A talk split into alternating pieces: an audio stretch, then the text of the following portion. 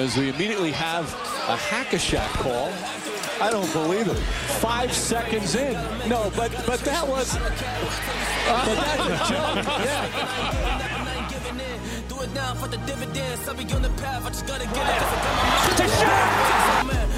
Wait has ended after a half century. The Milwaukee Bucks are NBA champions once again. And this is his house. I am just on the journey. Just know that I'm just going to say. Muy buenas a todos, bienvenidos a otro directo de Hackashack. Eh, como visteis en el título, División Noroeste, seguimos con las guías esta semana, penúltima semana de guías, la semana que viene será la última, la última guía de estas guías de NBA para, el año, para esta temporada 2021-2022. Como siempre, eh, conmigo, eh, Pablo Díaz y Daniel Gordiñas. Juntos, de nuevo. Yo primero. Sí, el anfitrión primero. ¿Qué tal, chavales? Eh, hoy empezamos otra vez ya aquí los dos juntos. Esto es un desastre porque Pablo eh, no quiere arraigar en su casa mm, algo completamente decente. Porque tengo dependencia de ti, la verdad. Sí, entonces aquí estamos otra vez y probablemente salga mal. Esperemos que esta vez no se caiga porque no dirige Pablo ya. Entonces, a ver si por ese lado compensamos un poquito nuestra falta de profesionalidad. Yo creo que hoy malo será. Hoy no creo que se caiga. En tu casa por ahora nunca falló. No. O sea que el wifi de Dani, como sabéis, es hijo del dueño de Movistar. O sea que nos...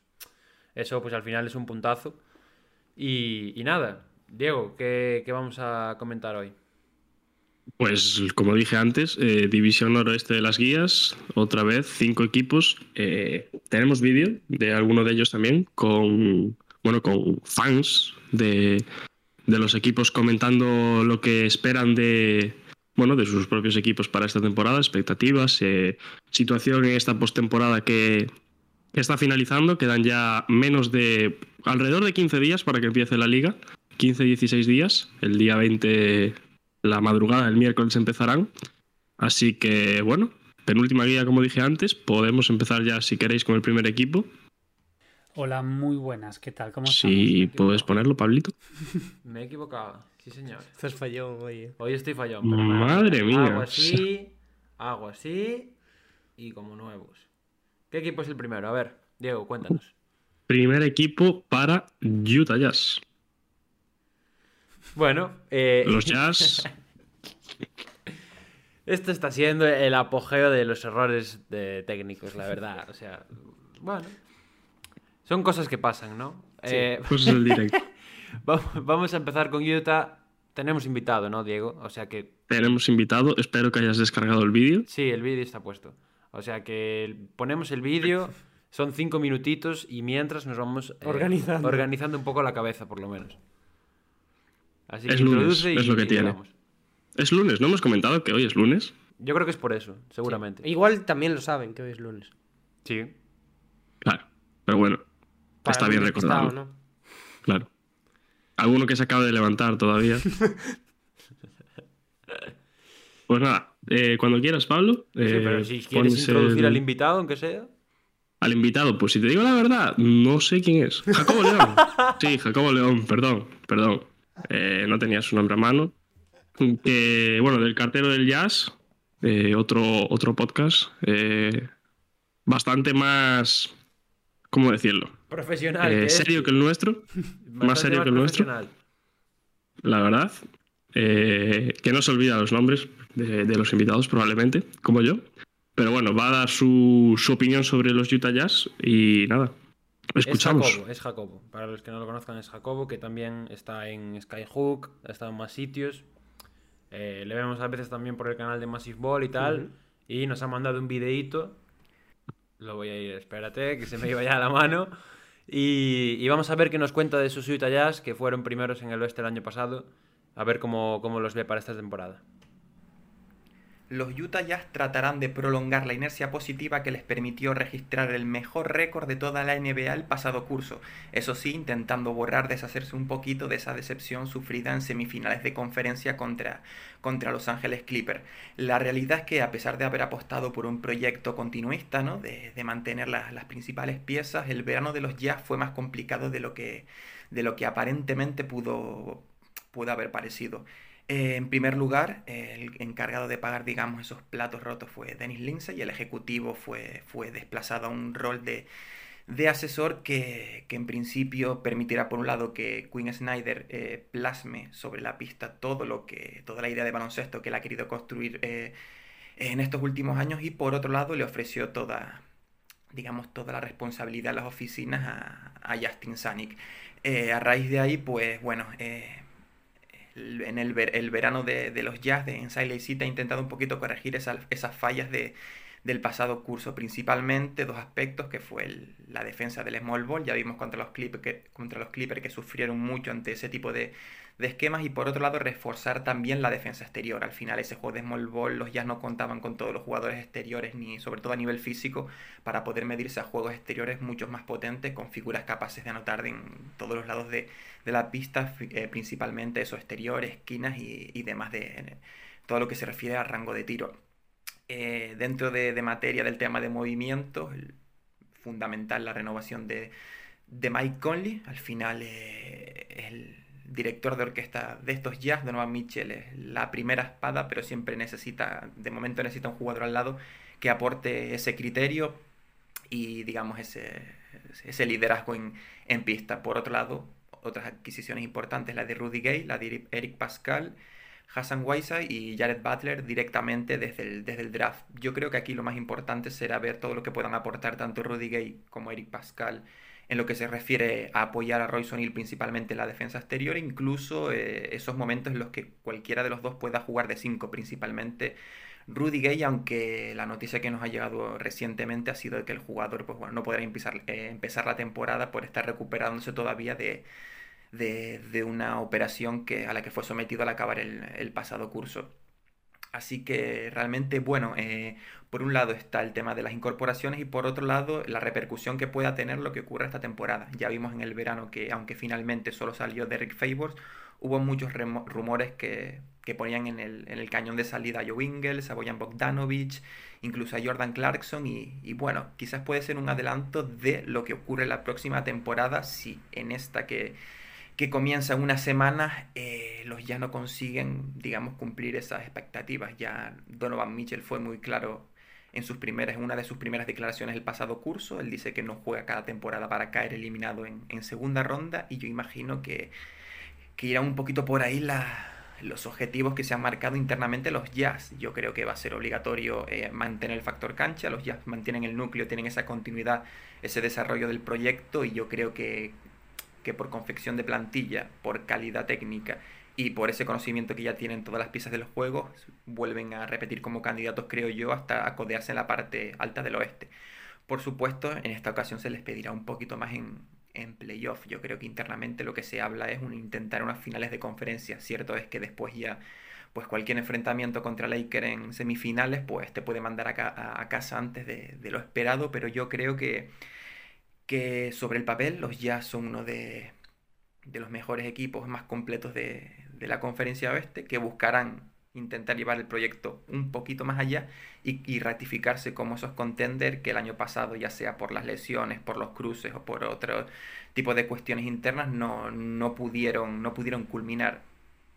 Así, yo estoy la verdad que bastante muy optimista con estos jazz. Creo que las incorporaciones realizadas cubren un poquito esas carencias que, que se tenían y esas peticiones que se exigían aún no siendo incorporaciones, digamos, de primera línea, ¿no? sino más bien medianía, pero al final esta temporada, más allá del optimismo que puedan desprender estos jazz, pues yo creo que ya es el momento de demostrar cuál es el techo de, de este equipo, también tiene esa dardo envenenado de que si quizás los jazz no cumplen las expectativas que sean que se han puesto internamente en la franquicia, quizás el próximo verano puedan verse cambios importantes dentro de la organización, ya sea a nivel de oficinas, de, cuerpo técnico, incluso de, de, plantilla, pero eso, estos ya creo que están a tope y que pueden dar bastante de sí, muchas sorpresas, incluso codearse un poquito ahí en, la, en, en cotas más altas y ratificarse como, como uno de los equipos que, que puedan luchar por el anillo este año. Pues ahí, ahí teníamos a, a, Jacobo hablando de estos jazz. Si, si queréis metemos primero eh, las cositas de jazz y luego vemos la plantilla y ya hablamos de lo que nos ha lo que nos ha parecido. Bueno, antes de nada, que, que no lo he dicho antes, eh, muchas gracias a Joshua Numeritos por seguirnos. Eh, seguidor durante esta semana, no estábamos en directo cuando nos empezó a seguir. Muchas gracias, se la damos ahora. Y podemos continuar. Dani, venga, cuéntanos sobre los Jazz. Seguimos manteniendo la ciudad de donde vienen, que me parece algo fantástico. Ya, ya es de tradición. Sí, incluso. viene de Utah, ¿no? Se mantiene hasta el final.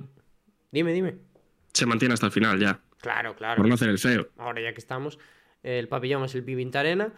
Fueron creados en el 1974, cero anillos, de momento. de Han momento. estado cerca. Han estado cerca. Han estado cerca, sí. Eh, tan cerca que yo pensé que tenían uno, ¿eh? Lo digo en serio. Tan cercano, tan cercano. Las expectativas del año pasado, precisamente. Bueno, aquí pone playoff, igual podríamos aspirar a un poquito más si fuesen Utah. Bueno, pero realmente sorprendió el año pasado. Sí, sí, sí, sí. Porque nadie se esperaba que estuvieran tan arriba. Sí, de hecho en temporada regular hicieron un 52-20, estuvieron mucho tiempo aspirando a hacer un récord histórico en la temporada y en los playoffs cayeron en segunda ronda después de eliminar a Memphis en esa primera contra los Clippers. Sí, señor. Pues nada, vamos a ver la, la plantilla. Si eso ya nos la lees tú.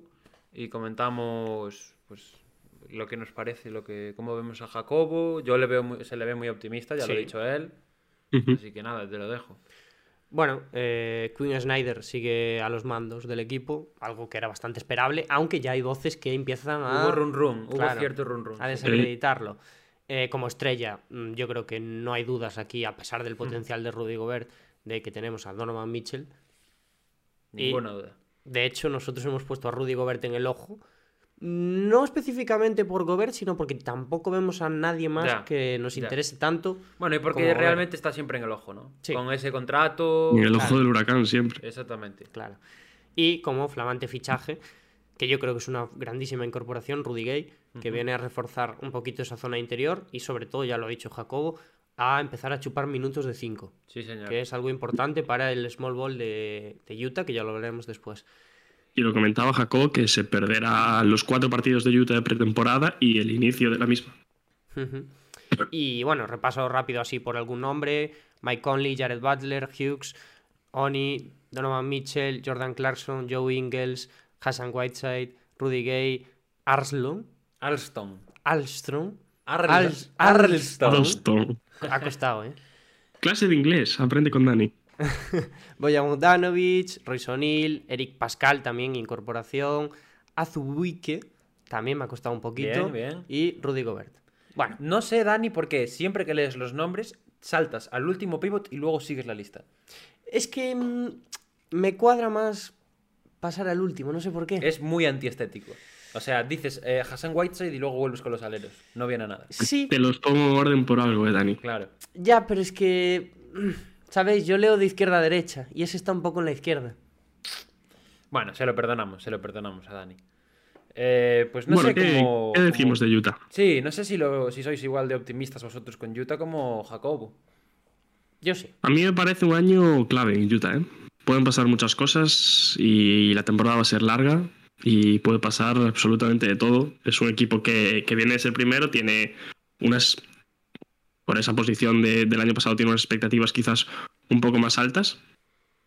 Pero yo veo un equipo, eh, han mantenido la base. eh, para mí las, los refuerzos son, son bastante buenos, sobre todo ese de, que comentaba de, de Rudy Gay, que viene a aportar un poquito de todo eh, en general.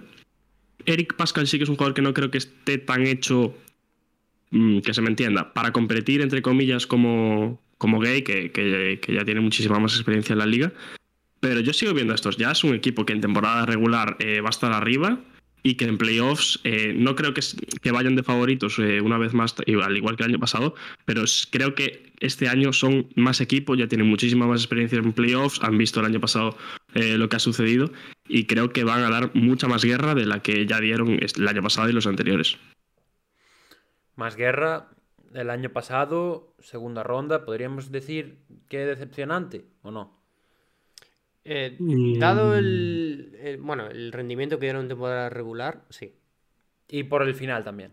Y porque, claro, porque la estrella Por de cómo se perdió, claro. se te lesiona. Sí. Es verdad que, que Utah también acusó un poco esas lesiones que tuvieron todos los equipos al Sí. llegar a playoffs, sobre todo por la estrella, por Donovan Mitchell.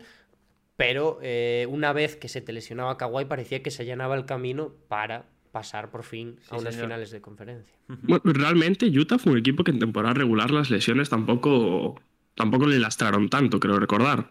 Y fue llegar playoffs y bueno, ya vimos, se cayó Donovan Mitchell, Mike Conley creo que llegó tocado a, partidos importantes. Eh, mala suerte por ese sentido.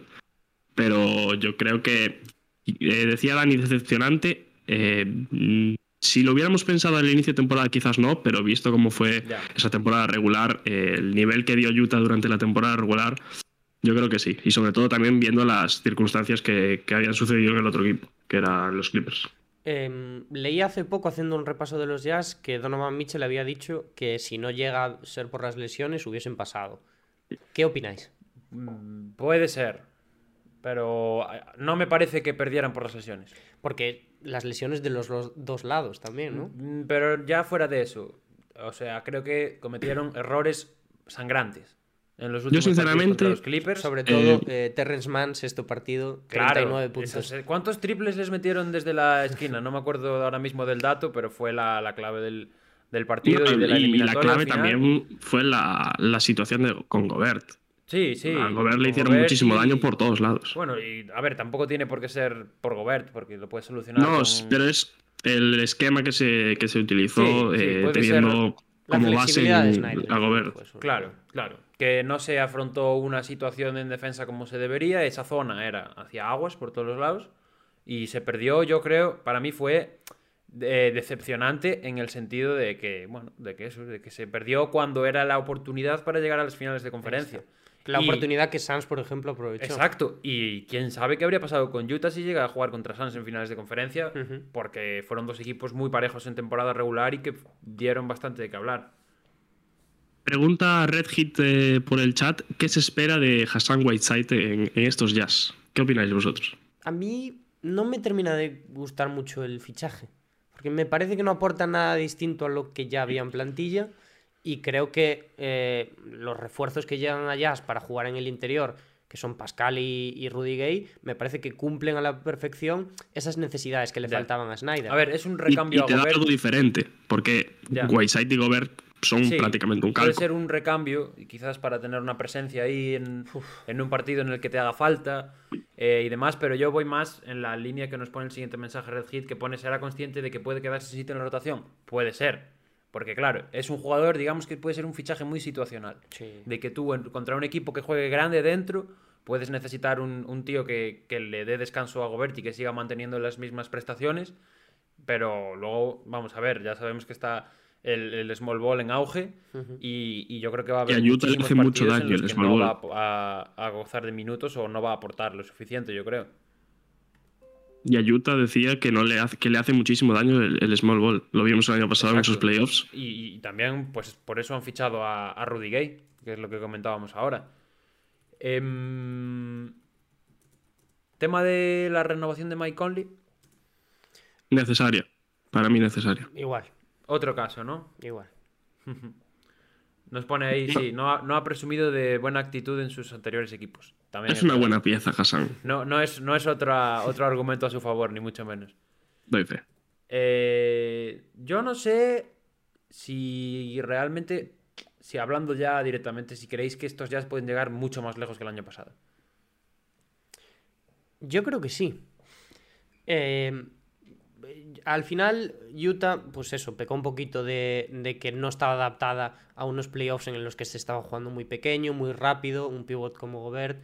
Bueno, es lo que estamos comentando hasta la sociedad, pero este año eh, han llegado incorporaciones, sobre todo la de Rudy Gay, que me parece fantástica para los playoffs, eh, que pueden aportar un poquito más ahí y quizás esa suerte que les está faltando, ¿no? Eh, hmm. Por ejemplo, la lesión de Mitchell, que, bueno, estaba jugando una temporada increíble.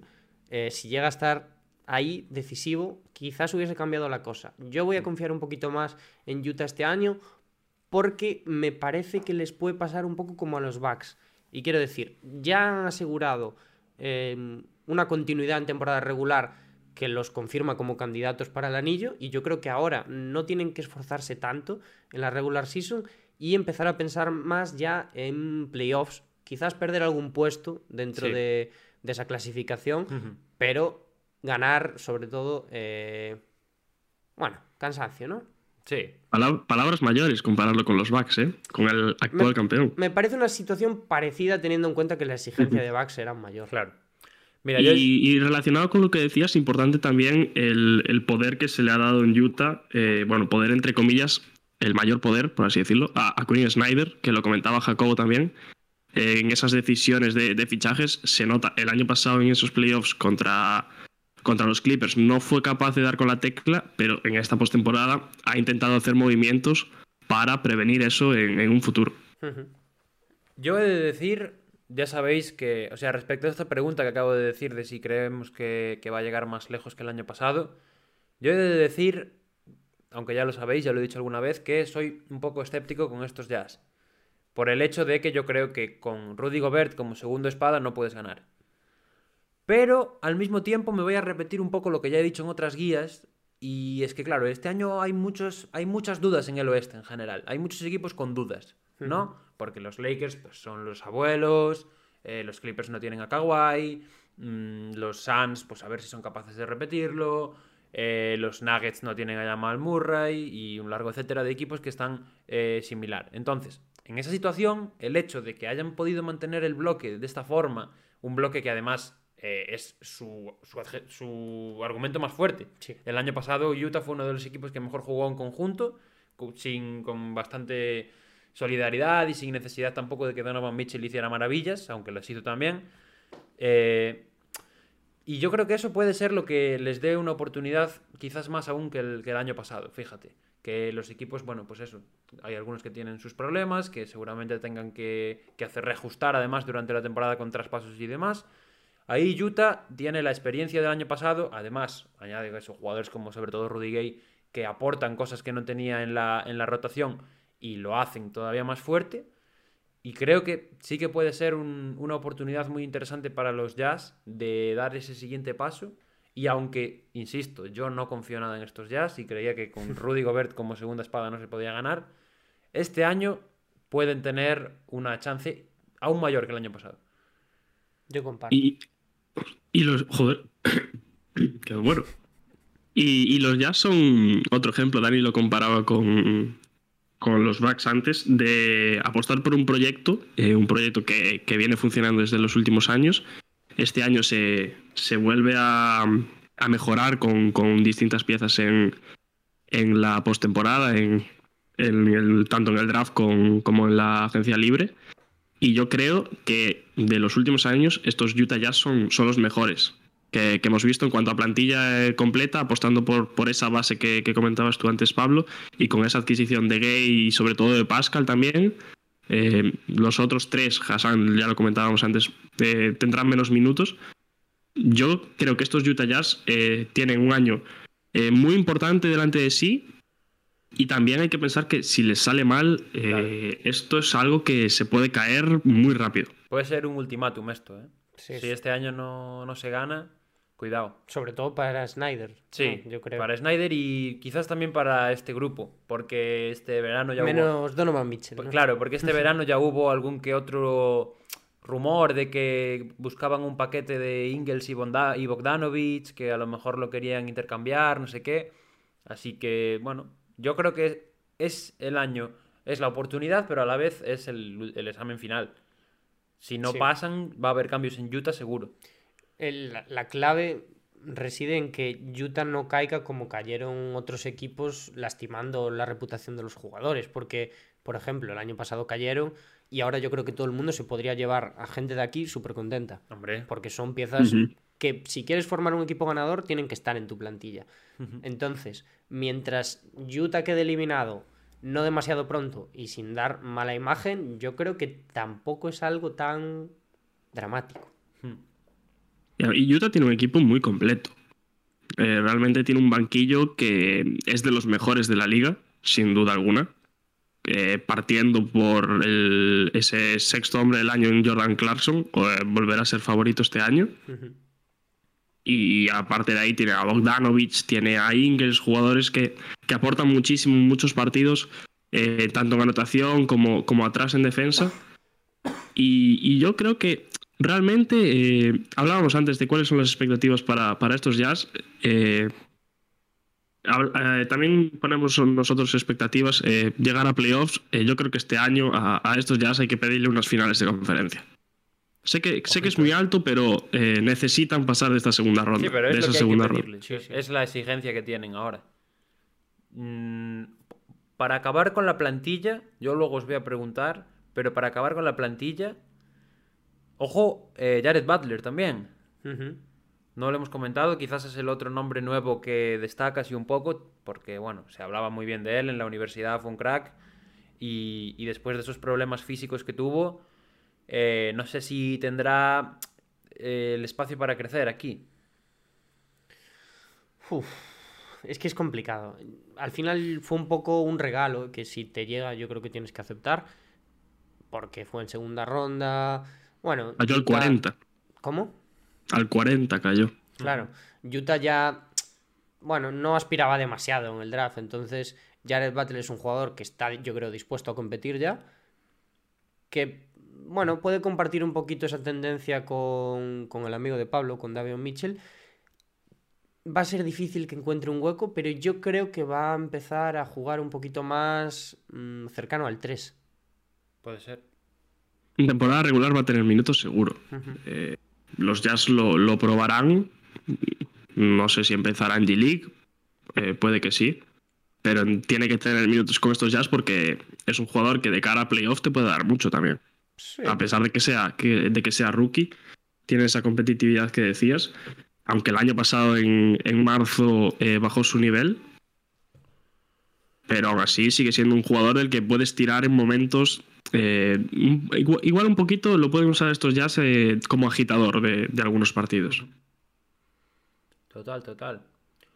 Bueno, pues eh, os voy poniendo los contratos si os parece y mientras os voy a lanzar la pregunta. haciendo un, haciendo, no os voy a pedir el resto de equipos, pero haciendo un ranking de los equipos del oeste, ¿en qué puesto tenéis estos jazz? Todos los equipos en su mejor, sanos y con los jugadores a tope. Esa respuesta te la daré. El día de las predicciones.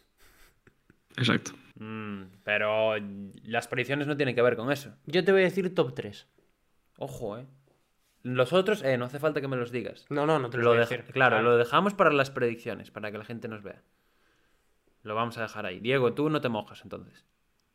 No. ¿Tú? Yo, yo tampoco, yo no me mojo. Bueno, venga, sí, me mojo. Hace la pregunta y Me mojo, me mojo. Yo lo voy, los voy a poner... Mm, no sé qué decirte, tío. Top 3 también. Top 3. Bien. Top 3. Eh, contratos. Todo tuyo. Mm, aquí está Gobert eh, haciendo uso de su capacidad negociadora, sobre todo más que la del juego, sabemos que es un crack en la pista, pero ha sacado un contrato importante para un jugador de sus características. Que se firmó, hubo mucho revuelo alrededor y aquí lo vemos que está amasando eh, la pasta principal de Jazz los próximos cuatro años. 2021-2022, eh, esta temporada que entra, 34 millones, casi 35 va a cobrar. Los Jazz tienen comprometidos 155 millones a la siguiente temporada 140, 127 y 78. Rudy Gobert manda en todas. Bastante dinero comprometido, ¿eh? Porque por lo que llevamos visto... Por lo menos en las dos siguientes. Y en la última. Hay varios equipos que no tienen nada para la 24 25 y Utah ya tiene casi 80 kilos para, para ese año. Eh, no sé si queréis decir algo Son de Gobert y de, y de Mitchell, creo sí, recordar. supongo que sí. Pues si no, pasamos. Pasamos. Yo por mí pasamos. ¿Por qué se ríe Diego? ¿Qué le habrá hecho gracia? ¿Por qué me río? ah, por esto se ríe. Mira qué equipo viene ahora. Bueno, el último de nuestros equipos que, pasaba, que faltaba por, comentar en la guía, ¿no? Sí. Y para el cual, Diego, también tenemos vídeo. También tenemos vídeo de... Ahora mismo no sé si seguirá siéndolo, pero suscriptor del canal. Creo que ya no. Creo que ya no. Qué pena. Que renueve, ¿no? Que renueve, ya que estamos. Le, animamos desde aquí a que vuelva a dejar el Prime.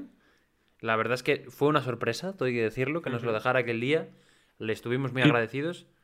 Y se lo estaríamos más si lo vuelve a dejar. Eh, bueno, eh, nos mandó un vídeo a Alejandro, Alex de Turis, de, que bueno, participa también en Massive Ball, este, este, lo podéis ver por ahí. Y nada, vamos a ver qué nos cuenta de los Portland Trail Blazers, que tienen por delante una temporada complicada y muy larga.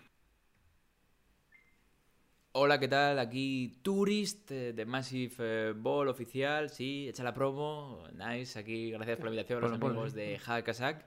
Eh, voy a comentar un poquito, voy a hacer esa previa de los Portland Trail Blazers. Eh, insisto, aficionado a Damian Lillard, pero bueno. Eh, sufrí el año pasado la temporada de los Portland Trail Blazers. Fue un año, yo creo, decepcionante, ¿no?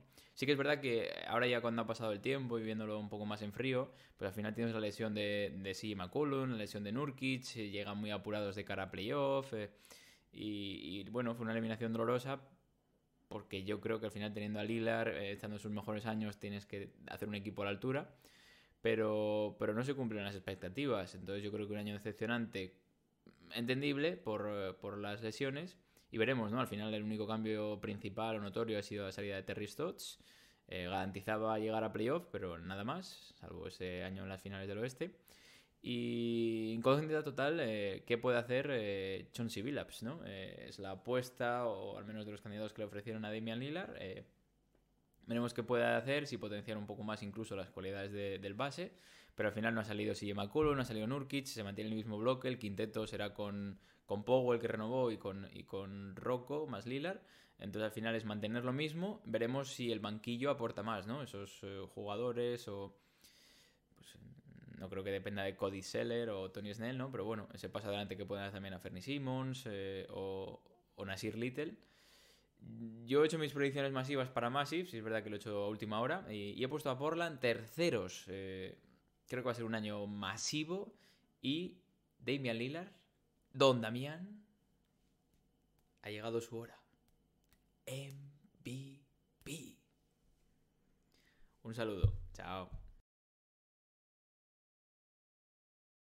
Pues nos ha dejado los Blazers terceros, ¿eh? Mic drop, podríamos decir, ¿no? Cuidado, eh. Mic drop. Cuidado. Me estás aquí robando un poco el sitio, ¿no? Es que si no, no se me escucha bien. ¿Y a mí? A ti también, estamos más o menos igual, ¿no? Esto, eh, que yo sepa, esto es mi silla. Distancia. Bueno, podéis dejar de pelearos, por favor. Bueno, vamos a, vamos a dejarle a Diego que él nos cuente primero, ¿no? Qué raje, Diego. Claro. Vamos a vamos Eh, primero eh, a decir de qué ciudad vienen los Blazers, que seguro que es lo que la gente está esperando que hagamos ahora. 100%.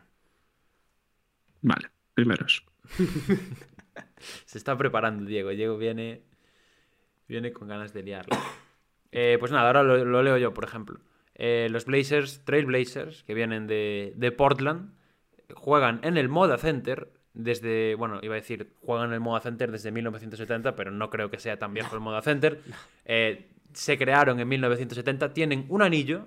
eh, esto es de los equipos que si haces un, un trivial de campeones NBA, te olvidas igual de que tienen un anillo. No lo sé. eh. Puede ser. puede Igual ser. es porque tenemos a alguien bastante pesado que nos lo recuerda Sí, mucho. sí.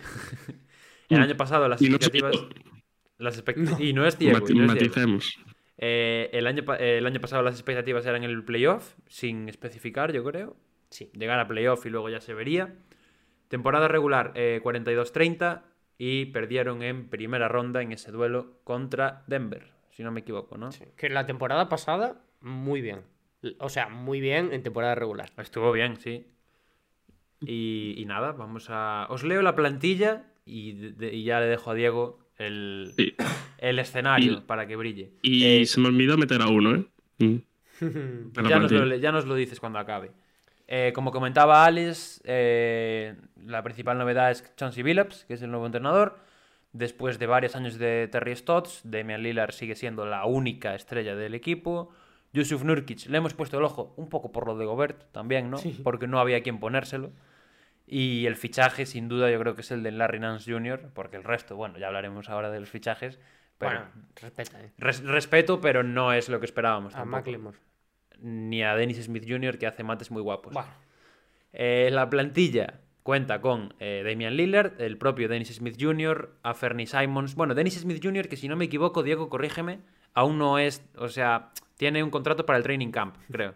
Correcto. Al igual que el que me olvidé, Patrick Patterson. Muy bien. Como hila. Eh, a Fernie Simons, como decía, Blevins, CJ McCollum, Ben McLemore, Tony Snell, eh, Norman Powell, CJ Levy, Nasir Little, Robert Covington, Larry Nance Jr., Marquis Chris, Yusuf Nurkic y Cody Zeller. Ahora sí, Diegote, te dejo a ti que, que te explayes.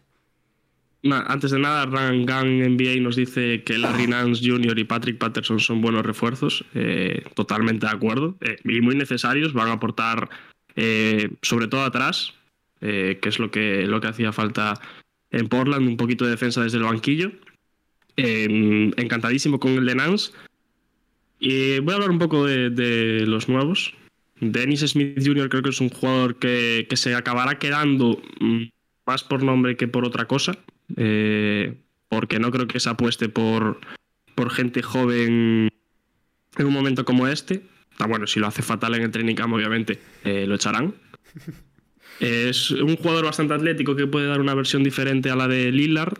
Mm, a mí no me gusta especialmente. Luego tenemos a, Blevins, eh, jugador joven. no tengo mucha referencia de él ahora mismo, la verdad.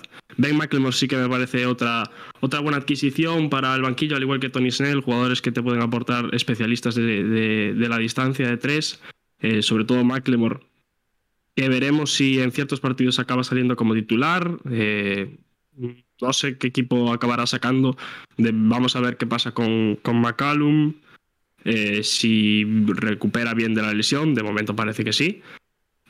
Cody Seller me gusta, porque la posición de interior en Blazers, pues Nurkic mm, sigue dejándome que desear.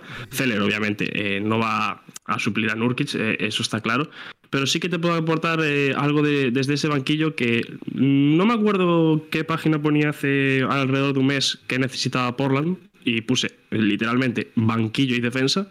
Es lo que se ha traído Ahora, ahora bien, esto te da para ganar un campeonato como es lo que quiere o necesita Damian Lillard.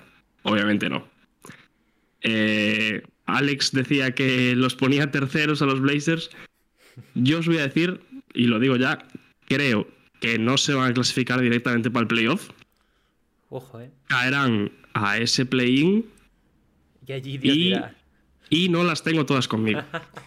Pero pero hay que decir que para ser Diego es relativamente optimista. Seguramente el Diego que conocemos nos habría dicho, bueno, este año draft, chavales, vamos a por Chet Holgren el año que viene, vamos, de cabeza. Eh, yo, no, pero realmente se ve, o sea, no se ha hecho un equipo ganador, eh, ganador me refiero a llegar a unas finales de la NBA, de unas finales de conferencia, pero se ha hecho un equipo, yo creo, más completo, más compacto que el del año pasado. Se ha buscado reforzar esas necesidades. Sigo pensando que Chansey Billups no es el entrenador que yo quería, pero bueno, va a haber que, tirar con él. Vamos a ver qué tal lo hace, sobre todo qué tal se lleva con, con Lillard y qué eh, juego, qué estilo de juego eh, quiere darle al equipo. Y nada, poquito más que decir. Compramos discurso, Dani. Mm, sí, es que. A ver, Diego no es optimista con estos Blazers, pero yo es que tampoco lo soy. O sea, él lo vive más eh, en carne propia, pero al final los Blazers tuvieron su oportunidad hace tiempo, la desaprovecharon. Parece que ahora se le empiezan a caer un poco todas las piezas porque McCollum sigue muy cuestionado, sobre todo atrás. Eh, Nurkic, no sé qué decir de Nurkic realmente. Un poco lo mismo. Un poco lo mismo, pero eh, problemas de lesiones que lastran muchísimo. Y Incorporaciones que aunque están bien, mm, parece que saben a poco porque eh, se te está escapando la oportunidad de competir con un Lillard que está a un nivel increíble. No, claro, y porque al final competir con un Lillard, viendo lo que él pedía, es, eh, es cortar de raíz, es hacer un cambio importante en el equipo, como ya hemos comentado en varios episodios, traspasar a McCollum, traspasar a Nurkic, o sea, lo que pedían estos Blazers era un cambio, un lavado de cara, total. Y con esto sí que es verdad, yo estoy con Diego en que creo que es un equipo más sólido que el año pasado. Es un equipo que en las alas yo creo que tiene eh, recursos bastante importantes, porque tiene a Covington, tiene a McLemore, que en los Lakers juega bastante bien este último año, eh, a Tony Snell, que no es mal jugador, al propio McCollum, el propio Powell, que lo ha renovado. Entonces, es un equipo competitivo que, oye, quién sabe si quizás se puede aprovechar de esa falta de poder que decíamos con Utah ¿no? Quién sabe si puede dar la sorpresa como aquel año que llegó a finales de conferencia y, y pegar algún susto. Pero en principio lo que, lo que pedía esta plantilla era una reconstrucción, no en el sentido que le damos en la NBA a la palabra reconstrucción, sino un cambio de, de escenario, por así decirlo. Sí, lo, lo pedía. eh, yo lo pedía también, pero pensando fríamente, eh, es muy difícil mejorar esta plantilla intentando cambiarla eh, pieza por pieza, porque de un CJ, McCallum que salía de una lesión, no te iban a dar prácticamente nada que mejorase al propio McCallum. De un Nurkic que también tiene problemas con las lesiones y que no había tenido una temporada nada buena, tampoco te van a dar nada a cambio que mejore lo que tienes. Con lo cual, el papelón era bastante complicado para, para esta offseason en la que se armó todo el revuelo en, en torno a Lillard y esa es, que- es bueno esa bueno que quería tener un equipo para, para ganar que, que si no se iba que bueno no me lo acabo de creer del todo. Pero bueno yo eh, dentro de lo que cabe cómo empecé el verano y cómo está acabando estoy más contento. Pero sigo siendo eh, bastante pesimista eh, con este equipo. Creo que el sexto puesto del año pasado me parece que se puede conseguir pero que está muy lejos. Estamos muy lejos todavía. Le veo muy eh, pero bueno, la, la temporada, como lo dije antes con Utah, para Portland también va a ser larga. Y decías Y que... ojo, ojo también al tema Simmons. Sé que ahora eh, Portland es un equipo que está mucho más lejos de- del tema, pero vamos a ver cómo se desenvuelve. Yo te lo iba a decir, decías que es complicado sacar cosas de valor por McCollum y Nurkic. ¿No hubieras visto mal un Simmons a cambio de McCollum? O bueno, McCollum y compañía. A ver, pero es que si voy a tener que dar a McCollum y 40 tíos más, que es lo que pedía eh, Filadelfia Ya. hace un mes, Bueno, pero pues quizás ahora no te pide tanto ya, ¿eh? No, no, ya. Por eso digo que, que hay que ver cómo evoluciona ese tema de, de Ben Simmons. De. Bueno, es que hay muchas incógnitas en el, en el tema Simmons. Que piden si al final va a volver o no va a volver o qué va a hacer. Ahora está jodido tras pasar a McCollum, que ahora es el presidente de la asociación de jugadores y te veta el traspaso en cero coma. Sí. O sea que... Yo, a ver, eh, realmente, ¿tú qué ves mejor para los Blazers? Que se cambie estrella por estrella, por así decirlo, entre comillas, ¿no? McCollum. eh, o que se busque reforzar un poco más necesidades defensivas, quizás con jugadores más de rol, no necesariamente una segunda espada tan marcada como McCollum. Yo es que realmente creo que el verano de Portland no ha sido eh, malo porque se ha reforzado lo que se necesitaba. Que era eh, gente de banquillo que pueda salir del banquillo a competir y, defensa, que era lo que no existía el año pasado. Y además de eso han llegado eh, jugadores como McLemore y Snell que te van a mejorar muchísimo en el triple, que es el año pasado con McCollum lesionado era para Lillard y para Covington y no había nadie más que te metiese un triple. Y ahora tienes pues más jugadores que, que puedan ser una amenaza desde la línea de tres y también tienes muchísima más defensa que el año pasado. En general, para mí, verano nue- muy bueno, pero eh, te deja frío. Ya. Es que es un poco esa sensación. El verano es bueno, pero no había...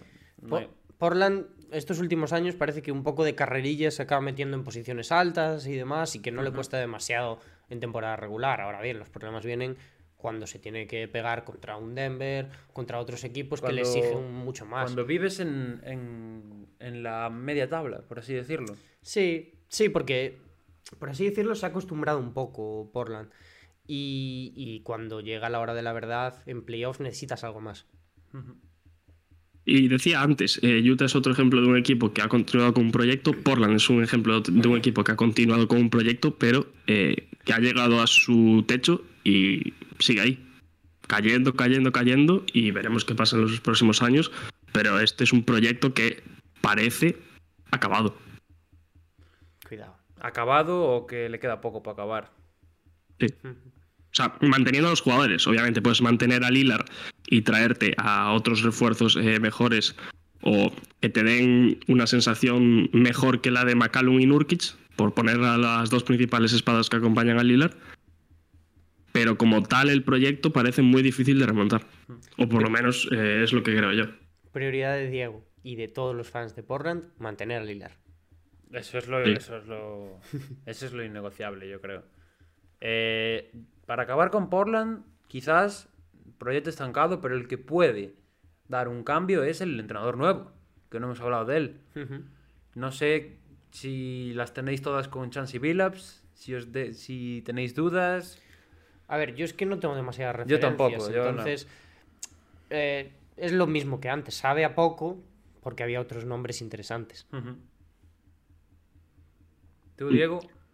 Eh, mm, nada, lo mismo. Eh, tenemos, es un jugador, eh, exjugador, eh, viene de ser asistente en Clippers. Eh, se dice que, que tuvo buena mano en, en Los Ángeles, al lado de Doc Rivers. Pero mm, a la hora de la verdad nunca lo, nunca lo hemos visto como entrenador principal en ningún sitio.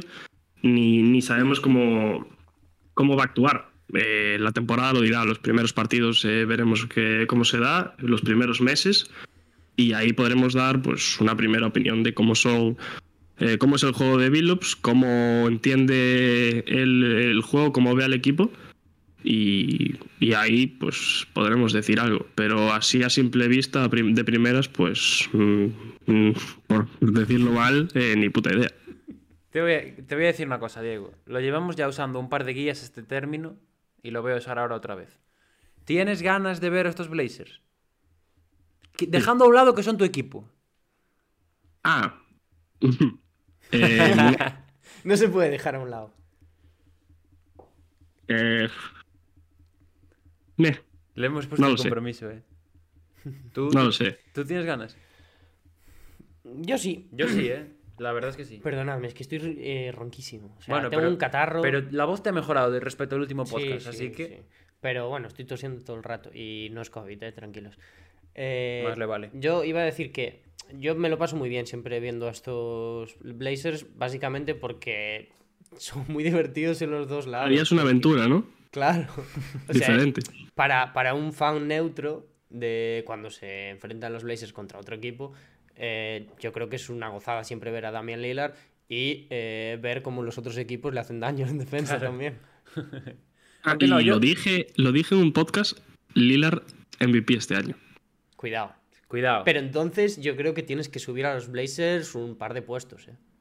Ya veremos cómo se apaña. Dentro de dos semanas tenemos predicciones. Uh, y a ver qué, a ver qué dice Diego en aquel momento. Eh, yo, la- lo que más ganas tengo de estos Blazers es de ver a Larry Nance en un equipo presuntamente competitivo. Porque es un jugador que más de un contender ahora mismo se pelearía por tenerlo en plantilla. Creo que además puede jugar de 4, de 3, de donde le pongan. Y, y va a ser un jugador que Lillard va a agradecer muchísimo su presencia en la pista. Así que con muchas ganas de ver a, a Larry Nance. Y no sé si queréis decir algo más de los Blazers o pasamos al siguiente equipo. Más. Contratos. Contratos. Bueno, no creo que haya mucha. Monopolio mucha también. por aquí, ¿no? Yo eh, voy a decir que llevamos una hora para hablar de dos equipos y que Llevamos ahora 47 minutos. se nos complica la cosa. No, no, no, no. Esto, es, esto va. como las. Bueno, se me van los contratos ya. Ah, no, no se me van. Es que tengo aquí el directo, tío, y estoy desconcentrado. Porque si no tengo que girar así y mirar para aquí. Y ya no hablo al micro, pero bueno.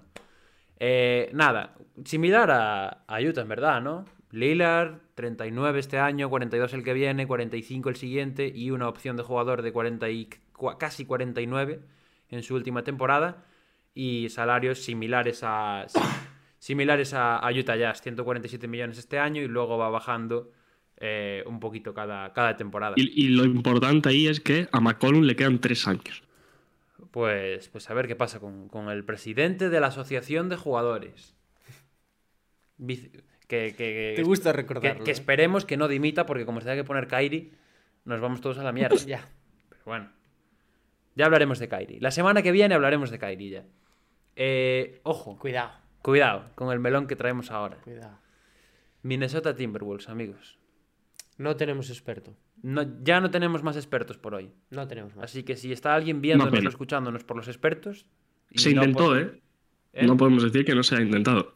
Se ha intentado, sí, siempre lo intentamos, pero al final es difícil. Sí, es difícil. Y más de Minnesota. Claro, es que hay, hay franquicias Y de las se que es muy otro. difícil encontrar algún, algún experto, o por lo menos a alguien que, que nos pueda comentar un poquito cómo ve las, las temporadas. Así que, Diego, te dejo a ti, que tú no has dicho ningún equipo aún, que nos leas las cositas y la plantilla y luego hablamos de estos, de estos Wolves. Pues eh, los Minnesota Timberwolves vienen de Minneapolis, que no ¿eh? Minnesota, Ojo. pero que también, a la vez. Aplaudimos. Por esto dejábamos las ciudades, solo para decir Minneapolis cuando Ya. vinieran los Timberwolves. Eh, pabellón, el Target Center, lo veis ahí a la derecha, los del podcast. Lo pedimos disculpas. Año de creación 1989, cero anillos en su haber, expectativas del año pasado, draft, Sí. a pesar de que algunos pensaban que podían conseguir más cosas. Temporada regular 23-49 y eh, la última vez que llegaron a playoffs en el 2018 que cayeron en primera ronda. Eh, lo decía Diego, hay mucha gente que con estos Timberwolves es bastante optimista siempre, porque bueno, tienen algún Por argumento, ¿no? Por nombres. Pero mm, no sé, yo los entiendo, en verdad. ¿Me entiendes? ¿Quieres decir? A ti también, te entiendo. Porque es, es un equipo que tiene nombres, realmente. Hombre, nombres Tiene tiene. nombres, pero el año pasado sí que se veía que, bueno, y este año un poquito también, que va a defender mi prima. Sí, básicamente. Em, a ver, es que es un poco eso. Todos los años hay muchas expectativas con Minnesota. A mí me suelen caer muy bien los Timberwolves, eh, siempre. Igual es un poco por... Son majos. Claro, por la herencia de Ricky, pero, pero bueno, tienen unos nombres súper interesantes. Yo en un podcast he dicho que van a colar eh, dos All-Stars este año. Cuidado. Eh, probablemente ahora mitad de la gente que esté viendo el directo se salga. Sí, porque dirán. Está este pavo- justificado, está También, lo- entendemos, lo entendemos. Pero es que es eso, es que tienes que confiar en estos Timberwolves. Te piden que lo hagas. Eh, otra vez, e- es un equipo que es una absoluta locura como está planificado, porque va un poco sobre la marcha y ahora Kat te pide este jugador, pues hacemos un traspaso. Kat no juega en todo el año. Kat se trae a sus amigos para jugar al Warzone en Twitch, ¿no? Eh, bueno. Anthony Edwards le habla mal a la gente. Anthony Edwards es un crack. Sí, es un crack. Es un Y crack. tiene un buen mote, que no hemos traído a la sección de apodos. Ya lo hablaremos. Nos lo apuntamos para la siguiente. Eh, eso, eh, los Timberwolves. Bueno, y tienen a Malik Beasley también, que es un caso aparte, ¿no? Ah, completamente aparte. Completamente aparte. Eh, eso, la planificación de plantillas no es la mejor, pero si algún día, si algún día consiguen despertar las estrellas de Minnesota, hay opciones de que el equipo salga a flote. Pocas, pero las hay. Hay esperanza todavía en Minnesota, sí, ¿no? sí, sí, aún queda mucha esperanza. Pues antes de seguir, eh, comentamos un poquito cositas de la plantilla. Entrenador Chris, eh, Chris Finch, pero que sea Chris. Es Eh, estrella, Oye, Diego, Anthony Towns. Diego, hoy de verdad que trae un Alzheimer para los nombres de la Eh, gente, tío. literalmente lo hice hace dos horas y no me acuerdo. El ojito se lo hemos puesto a D'Angelo Russell. Vamos a ver qué pasa con, con Russell, si puede recuperar el nivel o no. Y fichaje eh, Patrick Beverly. Un poquito a regañadientes, llegó a Minnesota, pero ahí lo tenemos. Eh, plantilla: D'Angelo Russell, Jordan McLaughlin, Patrick Beverly, Nowell, Edwards, Beasley, Volmaro, Okogi, Lehman, McDaniels, Vanderbilt, eh, Prince, Knight, Reed y Carl Anthony Towns. Eh, un Patrick Beverly, por cierto, que mientras yo me levanto a poner el ordenador a cargar, porque si no nos quedamos sin directo, ha dicho este año que van a entrar en playoff, 100%. Claro, es que para mí un poco esa es la clave. Eh, al final, los Timberwolves yo creo que les faltaba un poquito esa falta de competitividad que tienen otros jugadores. eh, y Beverly ha entrado todos los años de su carrera en playoffs y ha dicho que este año no piensa que sea distinto. Entonces, eh, Lo mismo decía J.J. Redick, ¿eh? sí. sí, pero a ver, por recordar. yo creo, eh, yo creo, desde mi punto de vista, que Beverly no di- dice por decir que no viene a cobrar aquí a Minnesota y a pasar eh, unas vacaciones, porque no es el sitio ideal para pasar unas vacaciones. Eh, entonces yo creo que viene a competir, viene a imprimirle al equipo ese carácter ganador, de luchador, y a despertar un poquito a los jóvenes que tienen que empezar a espabilar, porque si no, después Minnesota se deshace de ellos en nada. No estamos mirando para nadie, pero va un poco por el tema Calvert. Eh, entonces, que espabilen, porque si no se van a ir de ahí. De Los Ángeles a Minnesota, ¿eh? El Yin y el Yang. para Patrick Beverly. Un equipo con, con mucho nombre, con jugadores todavía por despertar. Eh, muchísimas gracias a Jordan Towers por seguirnos. Me acabo de saltar. Sí, señor.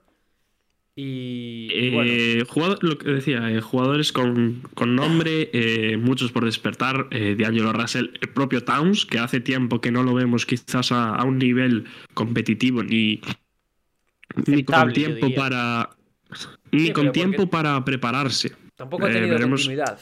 Sí, sí, de Sí. todos los jugadores de los que hablamos que no, bueno, que tienen problemas de lesiones y extradeportivos y tal, Town yo creo que es el más justificado de todos. Hombre, yo. Es que a Towns le pasa de todo. Claro. Claro. Yo de Towns he de decir que todavía, para mí, es pivot top 3 de la NBA. Yo estoy de acuerdo. O sea, ahora mismo no lo es, porque lleva mucho sin jugar. Una Mm. vez que está en pista de forma Sí, continua Sí. y a un nivel, ya digo, aceptable, Sí. es imparable. Y, y realmente estamos ahora mismo en, en- en lo que es el momento de la madurez de Carl Anthony Towns. Porque este creo que va a ser su sexto año en la liga. Eh, podríamos decir que es su quinto, porque el año pasado no cuenta ya. prácticamente, ni el de la burbuja. Eh, pero bueno, mm, yo creo que tarde o temprano va a salir.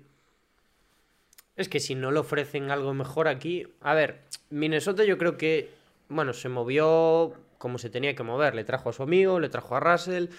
A pesar de que quizás no era, bueno, el fit ideal, la gente estaba ilusionada, yo estaba ilusionado también. eh, porque son dos jugadores que me Por gustan aquel mucho. momento era una pareja eh, muy prometedora, los dos. Claro, es que De Angelo uf, venía de hacerlo muy bien. Y. Pero claro, es que es eso, es que la temporada pasada, ¿quién ha jugado? Anthony Edwards. Y el resto mm, casi no han pisado la pista. No, no, no. Anthony Edwards que se ha puesto fuerte este verano. Cuidado. eh. Mm, Hay mucho Pues- hype con Anthony Edwards, por cierto, ¿eh? Yo estoy en ese barco un poco. Sí, sí, porque me parece un rookie de los que despunta al principio, pero le ves que le falta consistencia, que le falta leer mejor las cosas y tal. Y yo creo que esta temporada no va a ser tan irregular como la pasada, y ojo con él, ¿eh? Y es un jugador que se le nota muchísimo margen de mejora en, en muchos aspectos. No, y fue de menos a más todo el año. Sí. Porque yo recuerdo el principio de temporada de Anthony Edwards, cuando nosotros recapitulábamos la semana de los rookies, siempre hablábamos de, de que era muy inconsistente, de que fallaba muchos tiros, de que se tiraba hasta las zapatillas. Sí. Y con el paso de los partidos eso lo fue mejorando y, y acabó la temporada muy metido en la conversación por el Roy. Cierto es también por la lesión que sufrió la mano en la muñeca, pero no le faltaban argumentos para No. estar en la pelea. No. Sí, y lo dijimos más de una vez, que, que es un jugador que quizás en cuanto a potencial puede llegar a ser más alto que el de, que el de Lamelo, Cuidado. Todo que son depende. palabras mayores. A ver, es que ahora mismo Por características, decirlo- por características. Ahora mismo es complicado decirlo porque Lamelo está en un lugar que le viene muy bien y Edwards quizás no Sí. tanto. Está en un solar. Claro, claro. Entonces, Por lo menos la temporada pasada. Sí. Este año, Sí, si sí, sí. realmente vuelven a jugar, Hmm. sobre todo eh, Russell y Kat, va a ser otra historia distinta. Pero es que no, lo no los hemos visto en pista aún, a los dos. ya, ni a los tres juntos. No, no, los tres no. Claro, eh, y realmente es agarrarse a. Bueno, eh, Karl Anthony Towns eh, es más fácil que vuelva a su nivel que, que, el, que D'Angelo Russell, porque D'Angelo Russell sí que ha tenido más oportunidades de recuperar ese nivel que se vio en Brooklyn y todavía no lo hemos visto. Sí, pero a finales de la temporada pasada yo- mm, pegó una mejora importante también. Es verdad que antes Ricky le comía un poco la tostada, sobre todo a la hora de organizar el equipo, pero Russell mejoró al final y yo creo que le faltaba un poquito también ayuda. Yo estoy en su barco desde siempre, desde Lakers. Le cogí, le acogí en mis brazos como si fuera mi hijo, pero hay que asumir que es un jugador eh, irregular. Sí. que no es consistente. Y bueno, quizás la, lo que es la, la vida en la NBA, el hecho de ser traspasado, le ha llevado por un camino que tampoco ayuda a ser un jugador regular, porque no ha estado más de dos años en la misma franquicia. Hmm. Y cuando estaba bien, lo traspasaron también por, a, los, a los Warriors. Y bueno, luego en Warriors allí no pegaba ni con cola y lo movieron aquí. Entonces, eh, creo que sí que es un jugador que se contagia un poco del ambiente y de si tiene un equipo competitivo alrededor. Pero claro, yo no tengo mm, todos conmigo de que eso se vaya a dar en Minnesota ni este año ni los siguientes. Ya. Y, y además es un, este equipo, eh, si quiere ganar, va a tener que jugar a meter más puntos que el contrario. Claro. Porque le van a meter. Porque atrás es un coladero. Y Que le es van a algo a lo meter. que puede jugar, ¿eh? También te digo. A lo que debería Sí, jugar. a- Porque a la lo que potencia debería ofensiva jugar, de a lo que estos Timberwolves- que jugar. es a lo que debería Para jugar, dársela, ¿eh? seguramente. A meter 140 y Sí. a ver si el otro mete 139. Sí, en las posesiones finales echas a Beverly Claro. a que cuestione un poquito a los demás jugadores y el resto. A que pa'lante. meta un par de entradas al Sí, tobillo. básicamente. No, pero en verdad nos reímos con el tema de Beverly, pero seguro que le da otra identidad a este equipo, ¿eh? No, no, yo estoy seguro. Sí, sí, sí. Estoy seguro. Tanto como para eh, pelear por algo, no lo creo. Yo lo sigo viendo muy abajo porque no veo profundidad de, pl- de plantilla. Creo que son siete jugadores. Ya, eso es verdad. Eh, No sé. Igual Chris Finch es el entrenador que necesitan, pero bueno, hasta ahora no han tenido un entrenador que les haya dado un sistema de juego muy favorable, por Cuando así lo decirlo. tenían, lo echaron. Cuando lo tenían, lo echaron. Así que yo sigo siendo bastante escéptico con los Timberwolves. Creo que van a ser parte baja de la tabla, seguro. Pero, pero bueno, les voy a dar ese voto de confianza de jugar los partidos a 140 puntos, de que Beverly les pueda poner las pilas y les levante a todos a las 6 de la mañana para ir a correr y, y a, ver qué, a ver qué pasa. Yo creo que es un equipo que tiene que pelear el play y luego jugársela en, cuando, en la hora de la verdad. Y, se, y si ganan, a playoffs. Yo estoy de acuerdo. Yo creo que puede pelear el play-in, por lo menos a priori. También vuelve Malik Beasley, que eh, fuera de las pistas es eh, un. No sé cómo describirlo. Un. Bueno, no una persona agradable con la que encontrarte por la calle y tal. no, ni que, con la que luego. compartir parte de tu vida privada tampoco. He salido bien, yo creo Ah, que sí. del embrolladero. Sí. Eh, pero eh, cuando estaba con los Timberwolves, ah, bueno, había sido buenísimo. O sea, Malik Beasley eh, yo creo que hizo muchísimo impacto en el equipo, pero bueno, pasó lo que pasó. Eh, a ver, Nos preguntan por el chat si creemos que van a echar a Kuman. A Kuman no sé. Igual pero Kuman es el entrenador que necesitan los Timberwolves. no Pero sé, Chris no tengo Finch- claro. ¿Eh? Al final de temporada veremos. Venga, nos mojamos. Nos ¿Quere- mojamos. sí, ya ¿Queréis que, van a echar a Kuman? Yo creo que sí, tarde o temprano. O sea, dentro de poco tiempo lo van a echar. Yo creo que no se lo pueden permitir. O sea, no tiene dinero el Barça como para echar a Pero, Koeman. pero eso va para la deuda. Eso es todo Sí, para la ya, deuda. por eso. 15 millones más para la deuda. Saco. ¿no? Porque no es poner a un, ju- a un entrenador del filial y decir, ala, no, Ya, no, hay que pagarle a Kuman. Lo sé, lo que sé, se vaya". pero...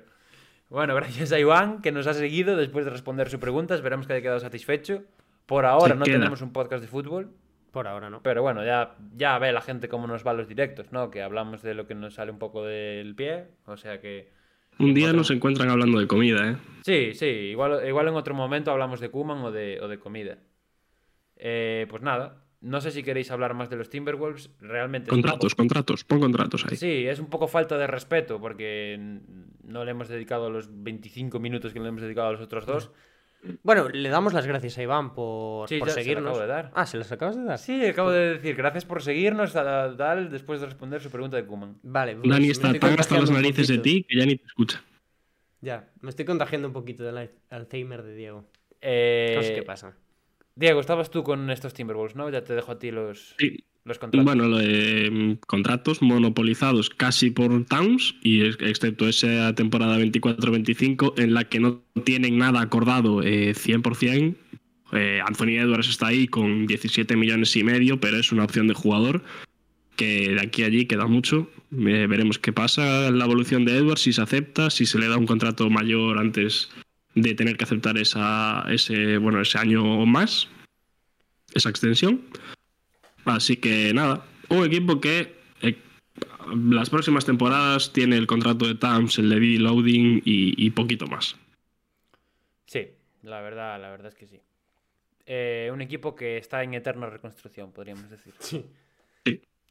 Desde su creación, prácticamente. Sí, práctica- prácticamente. Eh, ojo, equipo carismático ahora, ¿eh? Buena foto, además. Muy buena foto. A ver si vemos al de atrás, algún partido. el ¿Al de atrás de todo? No. No. Bueno. Al atrás, molaba complicado. verlo. Molaba verlo otra vez. No, Jamal Murray. Estamos hablando de Eh, sí, Dani, te dejo a ti hablar de. Bueno, que nos leas cositas de los Nuggets. Vale. Y empezamos a A hablar ver de dónde vienen, ¿eh? ¿De dónde vienen? Cuidado, Ojo, Redoble de tambores. cuidado. Pasamos a la bandera de Rumanía aquí, abandonamos la de Bélgica. Esto es de Bélgica Esto también. es de ¿no? Rumanía prácticamente. Eh, ciudad, Denver. Bien. Eh, ¿Sabéis dónde de está pabellón interesante este, ¿eh? ¿Por qué? Ball Arena. Ha cambiado de nombre, es verdad. Nombre de pabellón determinado del Dosca. ¿O no? Ha cambiado de nombre, deja de llamarse Pepsi Center. Claro, Pepsi Center era muy carismático. Muy mítico. No, no me gusta. Muy a mí no me gusta. Pero, sí. Pero es muy mítico. Sí, muy capitalista. Claro. Tú prefieres. Coca-Cola Center, vale, Dani. 1967. Anillos, de momento cero. De, De momento. momento cero. Expectativas del año pasado. Playoff, pero un Pero poquito con más. Exacto. Temporada Porque poner regular, ahí- muy bien los Nuggets. Aunque les costó un poquito y después pegaron el tirón porque Remontaron al Jokic final. estuvo a lo que estuvo la temporada. Entonces 47-25 y en playoffs cayeron en segunda ronda. Un palo durísimo contra los Suns. Sí, señor. Decíamos, eh, expectativas playoffs, incluso un poco más, récord bastante bueno. eh, bueno, una, un, parci- un, un récord de temporada regular de los mejores de la liga, terceros creo, si no me equivoco. Eh, Sí. Podríamos, a ver, es un- Denver es una franquicia que con todo el respeto tampoco es que tenga una historia muy exitosa. No. Podríamos estar hablando de uno de los mejores eh, De nuggets de la historia. Sí, sí, sí, sí, sí, sí. Los de los 90, esa época de Fat Liver y compañía, seguramente sean mejores porque llegaron a finales de conferencia y demás, Bueno, pero pero están ahí, están en la pomada. a mí me encantan eh, los Nuggets. O sea, es que eh, son un equipo súper carismático que yo creo que crece mu- muchísimo. Lo que pasa que vamos a ver esta temporada hasta dónde pueden llegar porque para mí la temporada pasada pegaron un salto también competitivo, sobre todo Michael Porter Jr., que ha pasado a cobrar un pastón, pero ahora nos falta Jamal Murray, Blue Arrow, que podéis ir a ver, a escuchar A ver si, claro, el podcast que grabamos el domingo. Hacemos aquí un poquito de tal. así entenderán lo de Blue Arrow. Claro. Eh, el caso.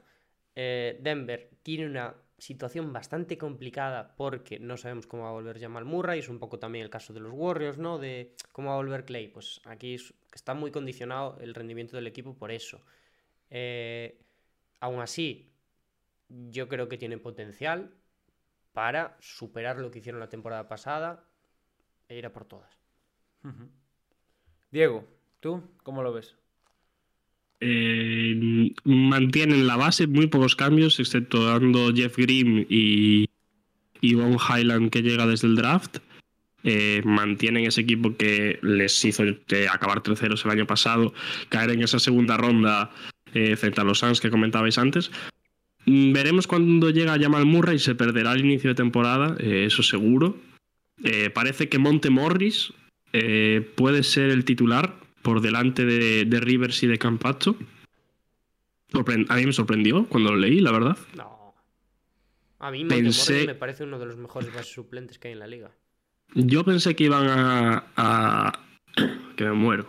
A seguir por, por, por otro lado, por, por Campazzo, incluso Rivers, que el año pasado tuvo buenos minutos. Eh, creo que sigue siendo una plantilla muy completa. Eh, también eh, siguiendo esa línea del año pasado. Eh, Michael Porter Jr., que le acaban de dar un contratazo, lo veis ahí en el ojo.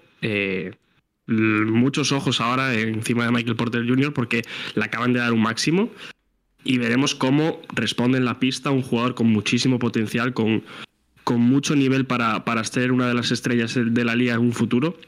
Lo comentamos también en, en el podcast de actualidad que subimos el jueves, que si queréis os lo podéis ir a escuchar. Ya está un poco anticuado porque en la actualidad eh, cambia día a día prácticamente, pero os invitamos a que os los escuchéis.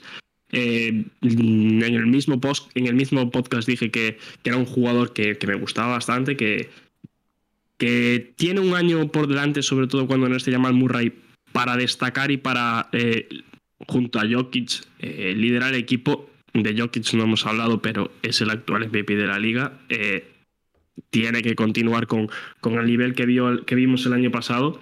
Eh, un Jokic que hace de todo. Eh, quizás el pivot más completo de la liga, sin, sin ninguna duda. Y, luego tiene jugadores alrededor que hacen un equipo muy completo con un estilo de juego también muy versátil en ciertos momentos del partido.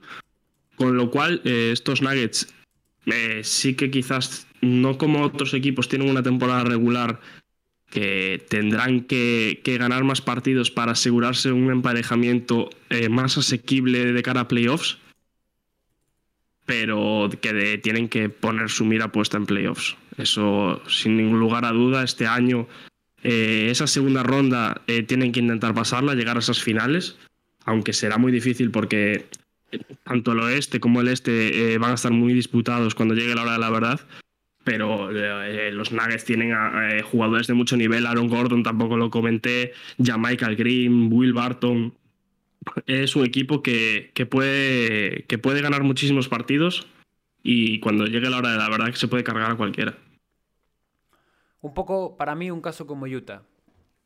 Con, o sea, salvando las distancias porque, lógicamente, les falta la segunda estrella del equipo, que es Jamal Murray, pero un proyecto continuista, atractivo y con profundidad de roster, con profundidad de plantilla eh, porque tenemos a Aaron Gordon también, no nos podemos olvidar de Aaron Gordon, que es un jugador que va a ser clave este año, que lo hizo bastante bien el año pasado, eh, un poco dejando el ego de lado y adaptándose a lo que le pedía el equipo, que era destacar sobre todo en el aspecto defensivo, donde yo creo que cumplió con creces. Y... De, hecho, de hecho, se le achacó mucho que en ataque no aportara tanto.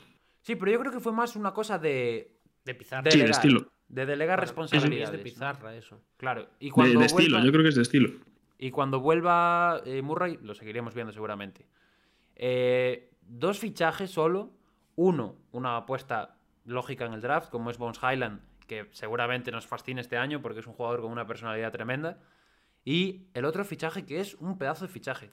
Porque Jeff Green, creo que es por el mínimo de veterano, es un jugador que les va a dar muchísimo a estos Nuggets, ya no solo desde el banquillo, sino también para salir desde segunda unidad en, momentos claves y jugar los finales de los partidos donde él tiene esa experiencia y donde puede ser eh, un, factor X para ellos. Además, tenemos al MVP, no nos podemos olvidar de él, que, bueno, quién sabe, igual podría repetir este año. Ojalá. Si, si hace algo parecido a lo que hicieron la temporada pasada. Y, Michael Porter Jr., que es prácticamente lo que más comentaba Diego, porque yo creo que es también de las claves del, del equipo tiene la oportunidad ahora de demostrar que merece ese super máximo, de dar ese paso adelante que, que muchos le pedimos, de ser un simple anotador, un simple ejecutor, a ser un líder de, los Nuggets. Y, fuera de eso, secundarios yo creo que, pueden cumplir más que de sobra y que llevan años ya en, los Nuggets, como Will Barton, como em, el propio Monte Morris, PJ Dozier que jugó muy bien, a ver si juega Bol Bol no creo, pero algo, algo seguro. ¿Y juega Summer League Ball Ball? Sí, bueno, a, Ball Ball siempre lo vemos en la Summer League. Summer League Ball Ball sí que sería un jugador. Sí, es un jugadorazo. Y, y eso, en resumen, Nuggets, otro de esos casos de. ¿Me vas a dejar hablar? Nuggets, otro, otro de esos casos de equipo que, que se puede aprovechar de un año convulso en la conferencia oeste y que nos puede dar más de, más de una sorpresa, yo creo. Ah, para mí un poco es esa la clave. O sea, estos equipos que empiezan a crecer como las Pumas, los Nuggets, los Jazz, lo que tienen que hacer es empezar a reforzarse con jugadores que tienen experiencia, como es Jeff Green, como es el caso de Utah de Rudy Gay, que son jugadores que no los fichas para la temporada regular porque sabes que vas a rendir bien ahí ya, que vas un poco de carrerilla y que en playoffs es donde te tienen que dar el salto competitivo. Los Denver, hoy los Nuggets, no los Denver, eh, lo empiezan a hacer Jeff Green, vamos a ver si en temporadas posteriores empiezan a añadir más piezas porque yo creo que se está quedando un equipo bastante resultón a pesar de que Denver tampoco sea la ciudad soñada. Eh, el caso. Este es el, directo de las ciudades soñadas, ¿eh? Ya, ya, la verdad que sí. Eh, pero es eso. A mí, por ejemplo, me parece que Denver tiene mejor equipo que Utah, que a nivel competitivo en unos playoffs eh, tiene muchísimas más armas. Ojo, eh tanto atrás como delante. O sea, no me parece nada tal. Comparto, ¿eh? Ahora bien, depende todo de si está Jamal Murray. Si no está Jamal Murray, la cosa cambia muchísimo. Ya. Pero muchísimo. Porque lo vimos la temporada pasada. ¿Y cómo está Jamal Murray? Claro, claro. Si recuperamos al Jamal Murray que eh, le hizo un sombrero a LeBron, pues la cosa. La cosa pinta bien. Hombre, claro. La temporada pasada, eh, los Nuggets lo hicieron bien, pero llegó un punto en el que no podían tirar más. Yo creo. Eh, Aaron Gordon lo hizo muy bien, pero no estuvo desde el principio de la temporada y yo creo que este año eso va a ser súper importante. Empiezan a construir desde el principio, dos incorporaciones nada más, no cambias demasiado, mantienes a Austin Rivers que no tenía equipo, vino para Denver, lo hizo genial en los playoffs, Montemorris que es un absoluto crack, a mí me encanta Montemorris Y, adelante con eso. Jokic, yo creo que nadie va a ponerle ni, ni una queja. Yo creo. O sea, me parece un jugador eh, increíble y estos Nuggets en general molan muchísimo, pero sigo teniendo dudas porque me falta, Te falta llamar. me falta.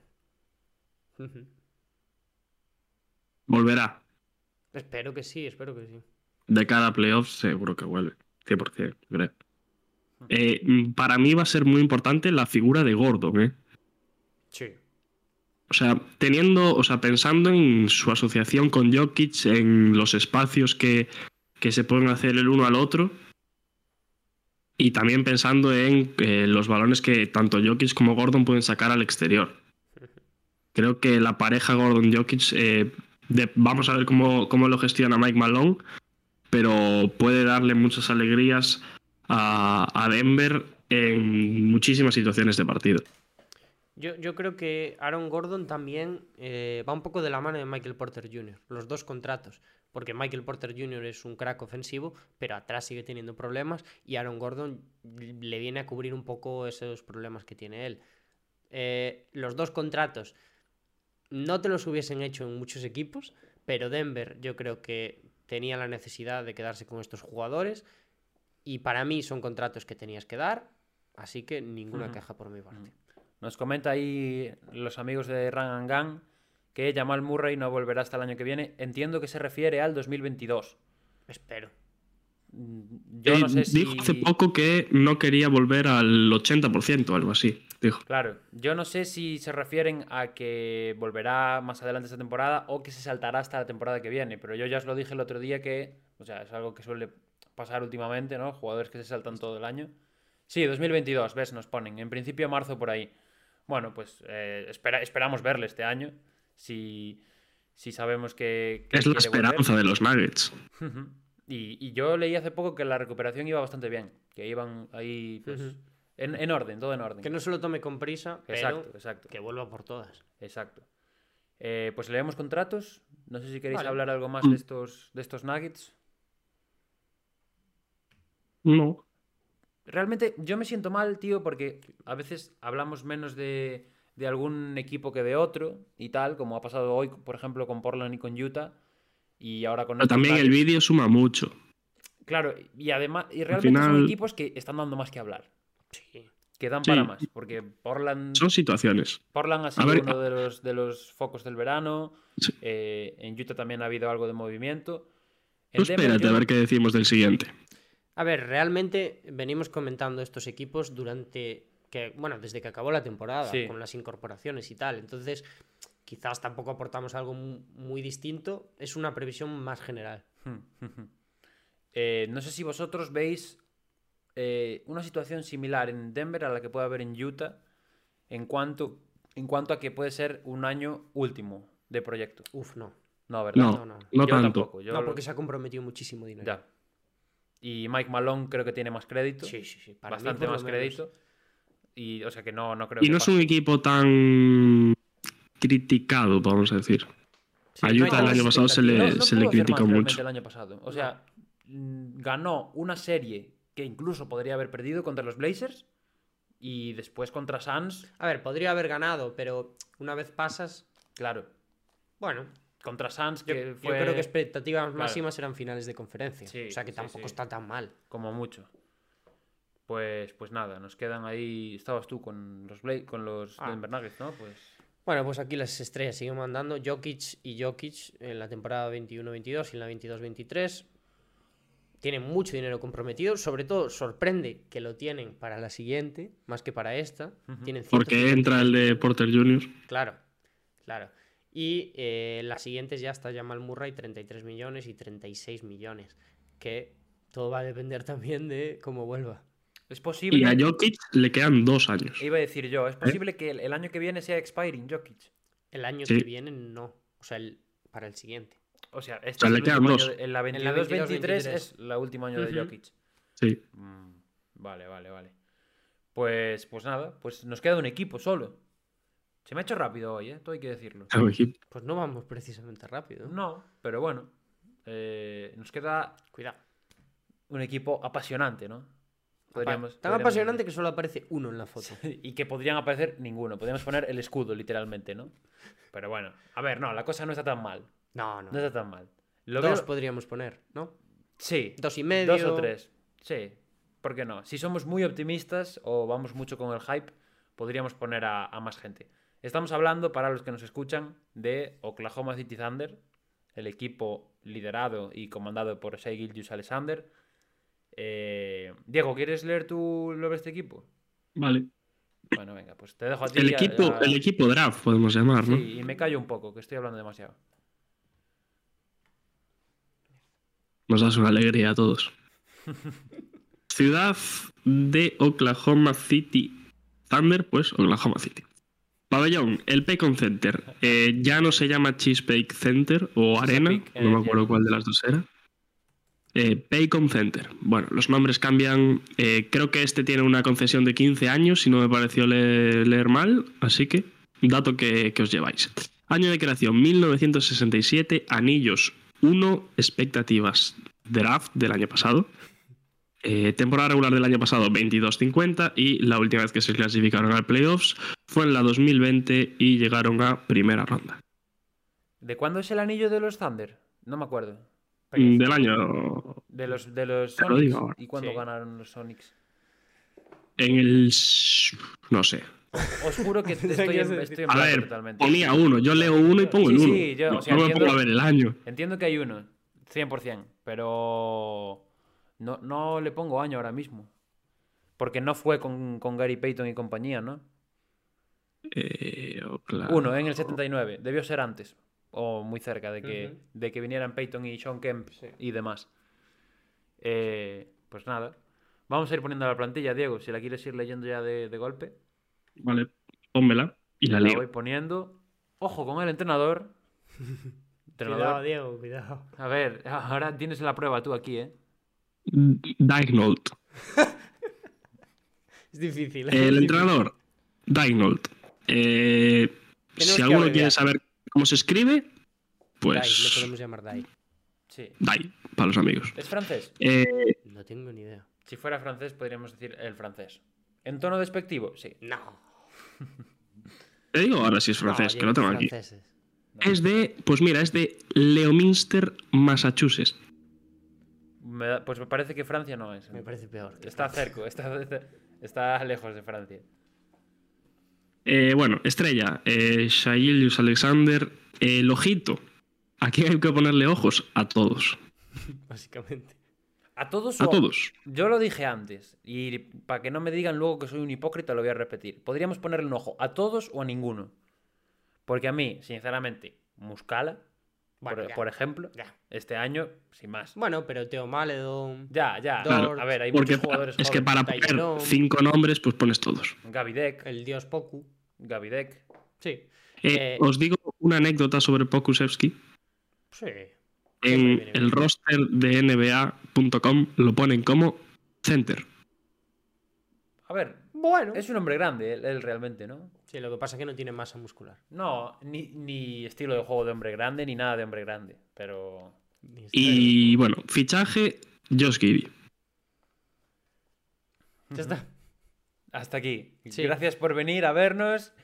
Pensé que ibas a decir algo. Bueno, leo la plantilla, ya que estamos. Eh, Giddy, eh, Man, bueno, Treman, para no confundirlo. Shai, Tylerom, Dort, Maledon, eh, Badley, Robinson, Robbie, Deck, Pokusevski, eh, Favors, Muscala, DJ Wilson y Mamadi Diakite. Oh. Hay que decir, matizar, Oklahoma City Thunder tiene en su plantilla igual 25 jugadores tranquilamente. Realmente, eh, los jugadores que tiene Oklahoma City Thunder, sin faltar al respeto, nos dan absolutamente igual. lo, lo que deberíamos poner sería las picks que tienen, porque eso es lo importante. Eh, habría- ah, mira, lo dices ahora y habría sido muy gracioso Poner aquí picks. picks Haberlo en vez de puesto, ¿eh? jugadores, ¿o no? Sí, Habría- pero habría sido una no tenemos tanta graciosa. agilidad humorística. No, ni tiempo. O sea que, bueno, Bueno, tiempo. sí. No, porque aquí no trabajamos. Eh, pues no sé, yo en principio, no sé cómo lo veis vosotros, si le dais alguna opción a los, a los Thunder. Yo veo ¿De qué? otro año más de lo mismo. ¿Opción de qué? Que la ¿De qué? de Bien. pelear por décimo. De pelear en la calle. De- Por eso lo digo, yo los veo un año calcado a este, último. Sí, pero, a ver, no porque no les dé, que también, sino porque no les interesa. Eh, pero un año más es un año menos para verlos compitiendo. No lo sé, Diego, no lo sé, porque Presti no para de, de coger rondas, pero no tiene, tiene mono, ¿no? nada con ellas. Sigue teniendo mono de rondas. La reconstrucción más larga de la historia, ¿eh? Vamos a, vamos a llegar a 2026. No sé si la más larga, porque Minnesota ahí anda. Pero. Eh, Realmente todos los años de Minnesota se podrían denominar reconstrucción.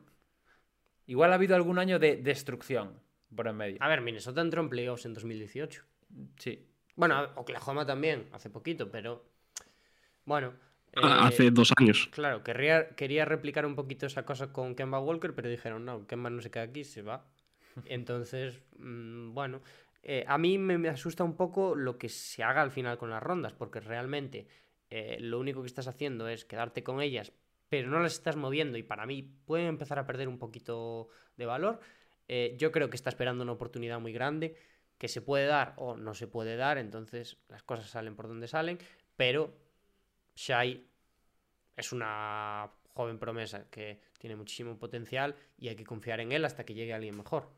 Que podría haber sido, por ejemplo, Kate con una ronda más alta. Podría haber sido. Caer en Eso decir, de momento, mala suerte en las rondas. Bueno, en la lotería. Les cayó en 6. ¿no? Que cayese Kate aquí. Pero personalidad. Pero no pasó. Entonces. Mala suerte en las rondas, pero personalidad. Josh Giddy, nadie se lo esperaba en el 6. No. Para hacer pareja de exteriores con Shea.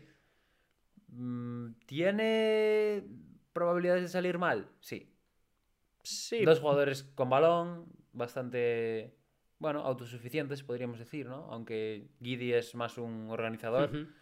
Pero que puede haber ese conflicto, como pudimos ver quizás en Dallas cuando estaban Dennis Smith Jr. en su segundo año y Luca, o algo parecido.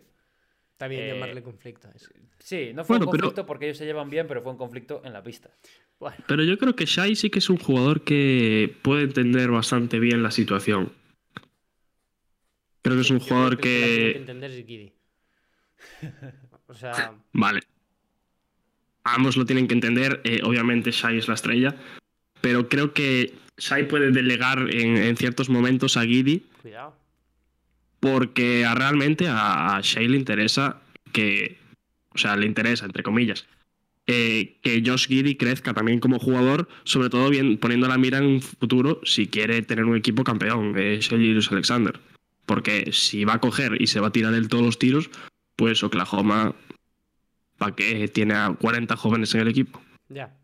Sí, sí, está haciendo un poquito como Filadelfia, ¿no? Una reconstrucción muy grande. Por lo sano. Muy, muy, muy grande a mí me asusta un poco porque no termino de ver que vaya nada, porque realmente yo creo que tenías una plantilla súper interesante eh, hace un año que podrías haber sacado más cosas, yo creo, por los jugadores que tenías, y ahora se queda un poco, bueno, hmm.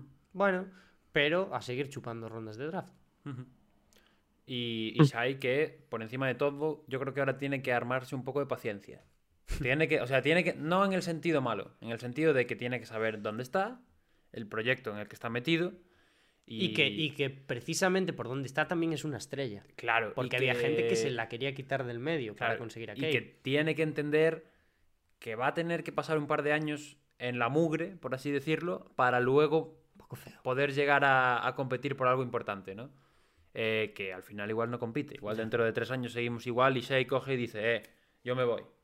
Eh, buscarme un traspaso, que yo me voy.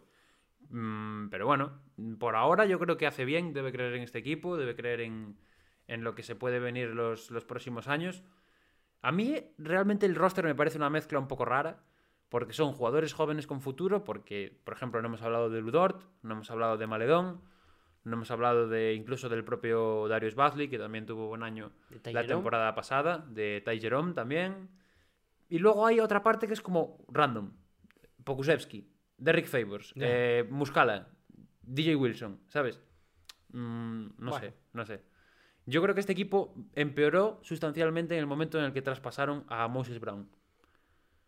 La verdad. Me hubiera gustado mucho volver a verlo aquí este año y yo creo que hubiera complementado de lujo tanto a Shea como a Giddy.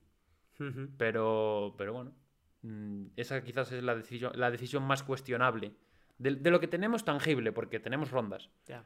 Y a ver qué pasa con esas rondas. Es Habrá- que las rondas realmente no son nada. Claro, habrá que valorar si le ha salido rentable a San Presti cuando tengamos el resultado de todas esas rondas. Cuando digamos, ok, traspasé a Paul George por tal, a tal por tal, y me quedó esto. Ya. Pum.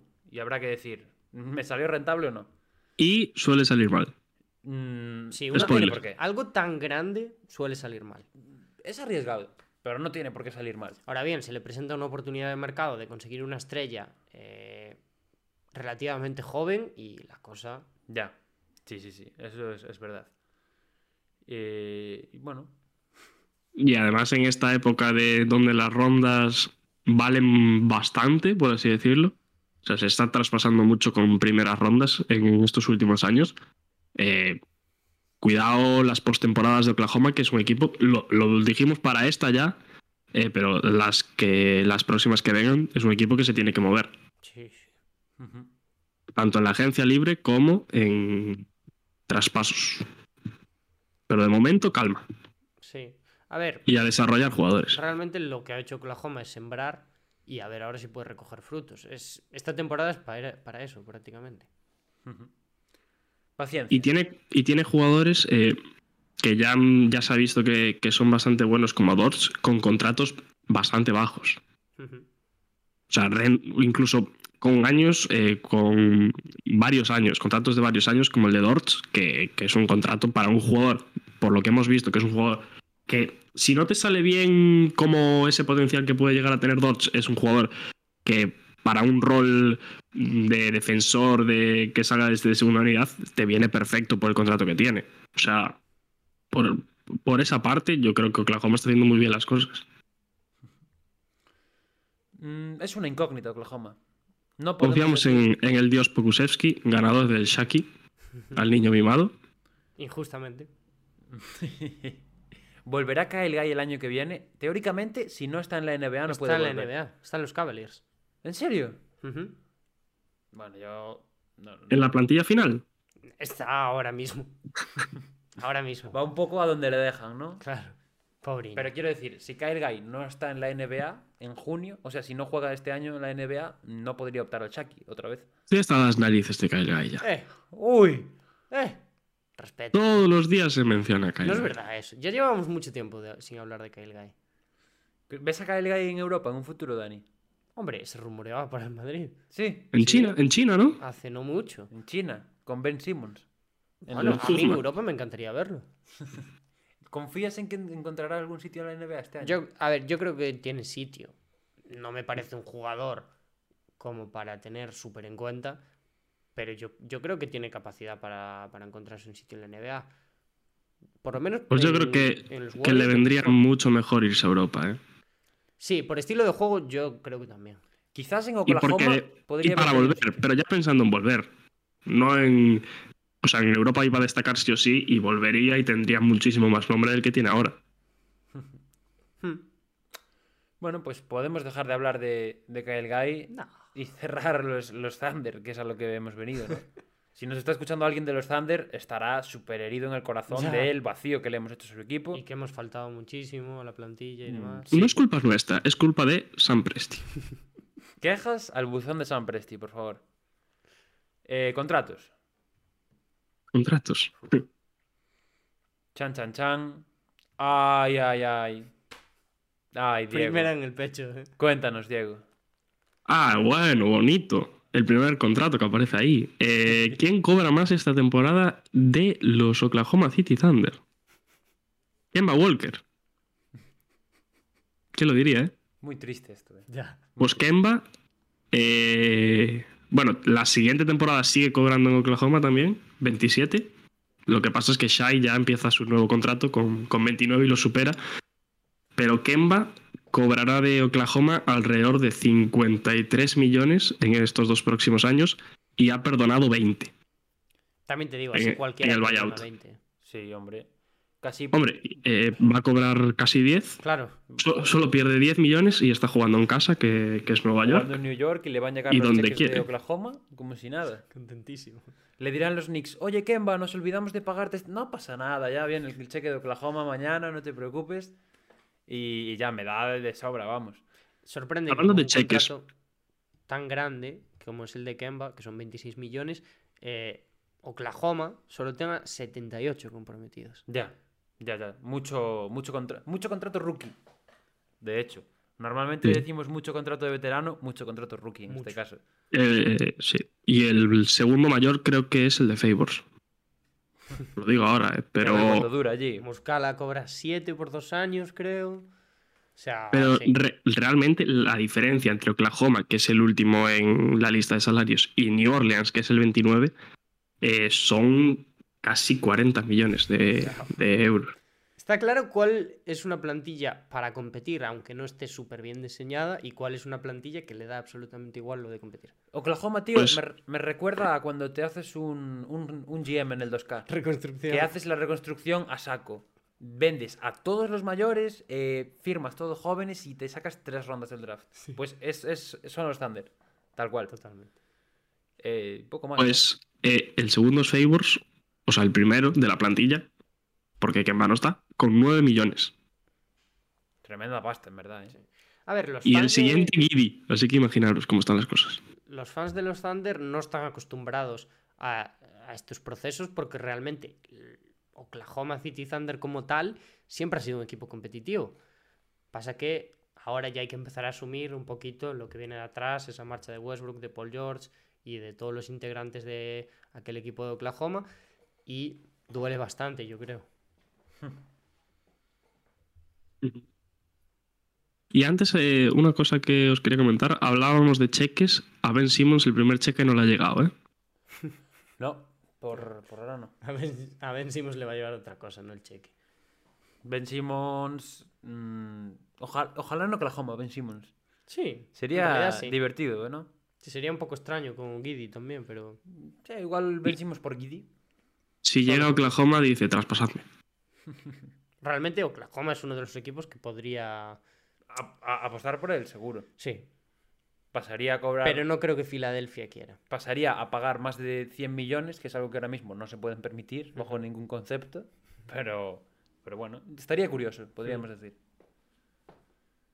Bueno, Eh, un poquito más que decir. sí, ¿al- ¿alguna tontería más sobre Oklahoma? ¿Alguna faltada más a su equipo? No. ¿O lo vamos dejando? Lo, lo vamos dejando mejor. Bueno, pues nada, ponemos aquí dos camaritas ya. Y señores, nos queda una guía solo. ¿Quién nos lo iba a decir, eh? Cuidado, además. La última.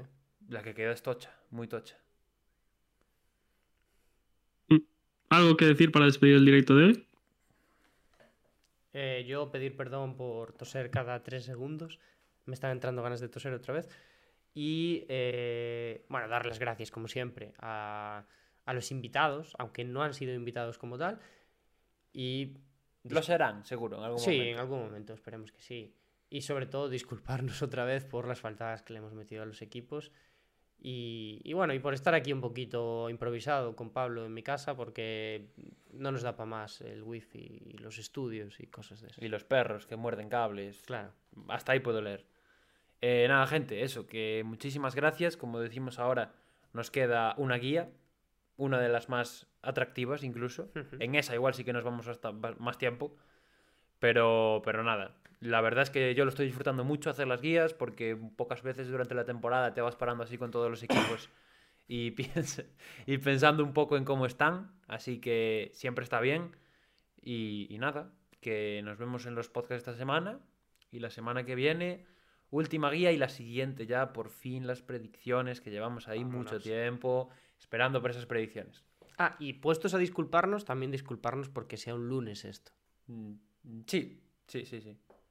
Pero bueno, cosas que pasan. Bueno, pregunta por el chat, para acabar. ¿Qué opináis de que los aficionados de los equipos no tengan peso en la construcción de un equipo? No entiendo muy bien la pregunta, no te voy a mentir. ¿eh? Mm, De decisiones, supongo que se refiere, ¿no? O sea, claro, que los aficionados no puedan opinar, que no tengan por dónde, por dónde... A ver, es que al final. O sea, nosotros lo vemos de otra forma, pero un equipo es una empresa. Sí, E- Y, y claro, y normalmente no se tiene en cuenta, aunque hay casos de equipos que sí que los han tenido en cuenta, por ejemplo, en el nombre y demás. escudos, Claro. tal. Pero en una reconstrucción a la hora de hablar de números es complicado. Además, Es una mierda, es una mierda, porque todos querríamos tener voz y voto, pero es así. Se me ocurren pocos casos de equipos que hayan contado con aficionados para cosas del, Sí. de los equipos, básicamente. sí. Igual molaba, ¿eh? Preguntarle ahora a los fans de Filadelfia, ¿traspasamos a Simmons? ¿Sí o no? Sí o no, lo que decidáis va. Para, para Sería quitarse el marrón Ben encima. Simmons por eh, tres hojas que- de... Que aceptasen ellos el traspaso, ¿sabes? estaría, estaría bastante chido. Bueno, pues eh, queda respondida la pregunta. Pues hasta aquí hemos llegado. Hasta aquí llega el directo de hoy. Muchísimas gracias a los que os habéis pasado, a los que nos estáis escuchando también en plataformas. Eh, subiremos podcast esta semana. Eh, estad atentos, mañana es martes, mañana eh, pasa algo importante para el baloncesto español. Pau Gasol anuncia su futuro. No sabemos qué va a ser, pero eh, mucha gente apuntando que puede ser su retirada. Veremos qué, qué pasa con eso. Y nada, eh, guía la semana que viene, la última, y poquito más que decir. Muchísimas gracias y hasta la semana que viene. Immediately have a call. I don't believe it. Five seconds in. No, but but that was. But that's a joke. Yeah. The